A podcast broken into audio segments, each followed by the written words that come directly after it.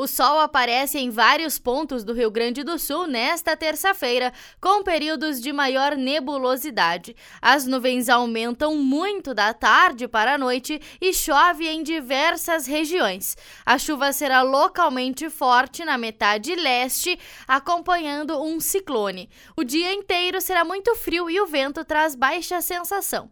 O ciclone, uma tempestade tropical, ingressa pelo sul gaúcho e avança rapidamente pelo leste Segundo a Metsul, vai trazer vento forte com rajadas intensas por horas seguidas. O sul e o leste gaúcho, incluindo Porto Alegre, estão na zona de maior risco.